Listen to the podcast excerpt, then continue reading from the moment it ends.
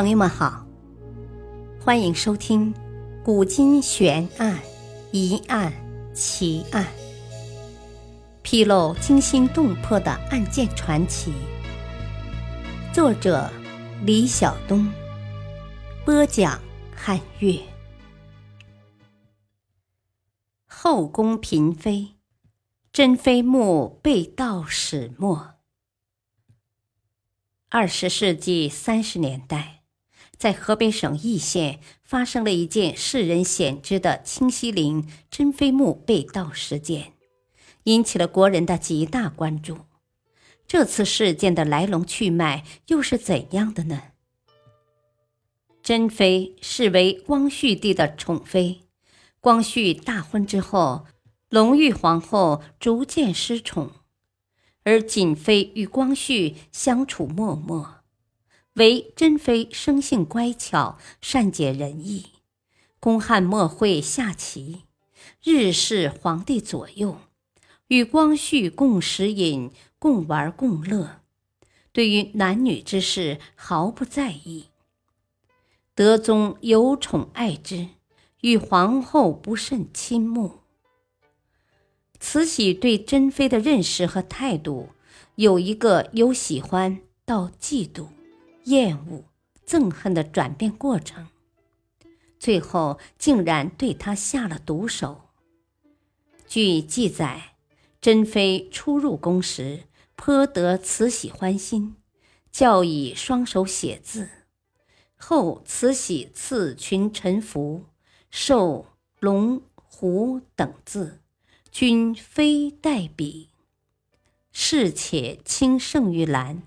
慈禧乃见度，度而生恶，遇事则不满。珍妃每视慈禧批览奏章，从旁窥测，即能知其概要，预料太后将如何批答，退与同辈言之，即意旨下，百不爽意。后为太后所知。亚妻才以盛极也，记之尤甚。珍妃喜欢摄影，常艳妆露容，任由内监拍摄。慈禧则以宫嫔不应所为加以斥责，对她卸着男装，慈禧更认为是放荡不羁、大逆不道。至于珍妃支持光绪变法维新。理所当然地遭到慈禧的记恨，所以慈禧在求光绪于南海瀛台的同时，也将珍妃软禁于故宫钟粹宫北三所。戊戌变法失败后，珍妃因支持光绪皇帝推行新法，被慈禧太后当众责辱打骂。一九零零年，八国联军侵入北京。慈禧太后不顾国难民危，携带光绪皇帝仓皇西逃。临走时还忘不了处置珍妃，命李莲英指挥崔玉贵、王德环将珍妃推入井内。光绪见此情景，心如刀绞，忙跪下求情。慈禧厉声斥责光绪，转身命令手下人快执行。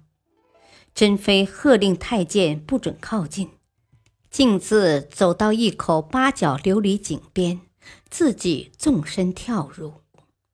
崔玉贵马上向井内投了两块大石头，珍妃就这样被残害了，时年仅二十五岁。一九零一年十一月，慈禧等人从西安返回北京。为了掩人耳目，对外宣称珍妃为了免遭洋人侮辱而投井自杀，并给珍妃恢复名誉贵妃。慈禧为何把珍妃害死，又行追封之事呢？据说慈禧在出逃期间屡做噩梦，梦见珍妃浑身水湿，遍体血迹，目眦欲裂的前来索命。使他备受惊吓之恐，于是假惺惺地施以恩惠，望珍妃亡灵莫来打扰。慈禧还下旨要珍妃家人来打捞珍妃遗体。珍妃遗体在井内泡了一年半有余，井口又小，怎么也捞不上来。结果费了九牛二虎之力，才算把遗体打捞上来，已是惨不忍睹。志其含泪将姐姐的尸体草草埋在北京西直门外田村。一九一五年三月。珍妃棺椁由北京移至河北易县清西陵。十一月，贵妃葬仪，葬在光绪陵寝崇陵旁的崇妃园寝。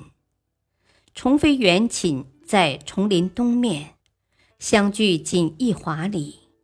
一九二四年，瑾妃病逝，埋在这里，姐妹长眠在一起。崇妃园寝始建于清朝末年，与修建崇陵同时开工，建成于民国初年。工程质量和清朝鼎盛时期兴建的嫔妃园寝相比稍有逊色，但规模不减。两座宝顶并排建在砖石砌制的长方形月台上，右为珍妃墓。左为瑾妃墓，墓地下建筑了洞穴。由于珍妃生前和死后的特殊情况，所以就引出了二十世纪三十年代所发生的一件世人鲜知的盗墓事件。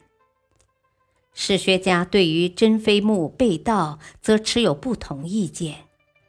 他们当中相当一部分认为。当初群匪所盗的其实是珍妃的姐姐瑾妃的墓，珍妃墓只是空碑被盗之名。最具代表性的观点认为，被盗的不可能是珍妃墓，有两点原因：其一，从规格大小来说，瑾妃墓稍大于珍妃墓，毕竟瑾妃是中国封建社会的最后一个妃子。可以通过测量陵墓宝顶到月台的距离找到答案。从外观上也可以看出来，当然差别不是很大。其二，瑾妃墓的地宫用石头砌成，珍妃墓是砖砌，而当年的关有人、鄂世臣等一伙人在盗墓时曾使用过炸药。因为地宫光靠钢钎打不开，据史料记载，他们当中还有两个专门的石匠。历史话外音：时光流逝，大浪淘沙，夜盗珍妃墓已是几十年前的往事了。如今人们观览崇妃园寝，迎着芳草馨香。穿过古松浓荫，会看到修复后的真瑾妃坟茔。这对姐妹墓双双并立在平坦的月台上。在凭吊珍妃时，人们只会对她生前的坎坷遭遇倍感同情。至于被盗究竟是谁的墓，反而不再是人们关注的话题了。感谢收听，再会。